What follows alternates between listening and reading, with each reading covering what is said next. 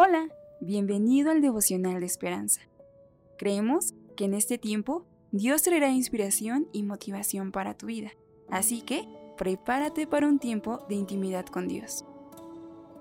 25 de enero. Título del devocional, Efecto Dominó. Fortalecido por la mano de mi Dios sobre mí, reuní a los principales de Israel para que subiesen conmigo. Esdras 7:28. El autor nos dice, el pequeño instituto bíblico en el norte de Ghana me llamaba la atención. Un edificio de ladrillos huecos con techo de chapa y un puñado de estudiantes. Pero Bob Hayes decidió su vida a ellos. Les dio tareas de liderazgo y los alentó a predicar y a enseñar. Bob murió hace unos años, pero decenas de iglesias fervientes, algunas escuelas y otros dos institutos bíblicos se han extendido por aquel país todo iniciado por graduados de esa humilde escuela.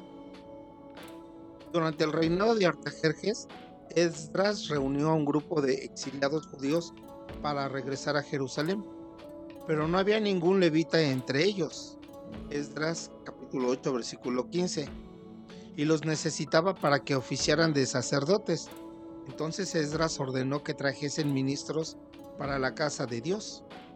Ellos lo hicieron y guió a todos a ayunar y orar. Esdras significa auxiliador, característica vital de un buen líder. Con su guía, él y sus alumnos encabezaron un avivamiento espiritual en Jerusalén. Lo único que necesitaron fue un poco de aliento y dirección sabia. Así funciona también la iglesia de Dios, tal como los buenos mentores alientan y edifican a los demás. Aprendemos a hacer lo mismo con otros.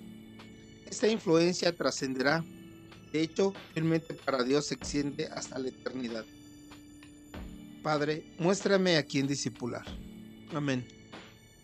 Esperamos que hayas pasado un tiempo agradable bajo el propósito de Dios. Te invitamos a que puedas compartir este podcast con tus familiares y amigos para que sea de bendición a su vida.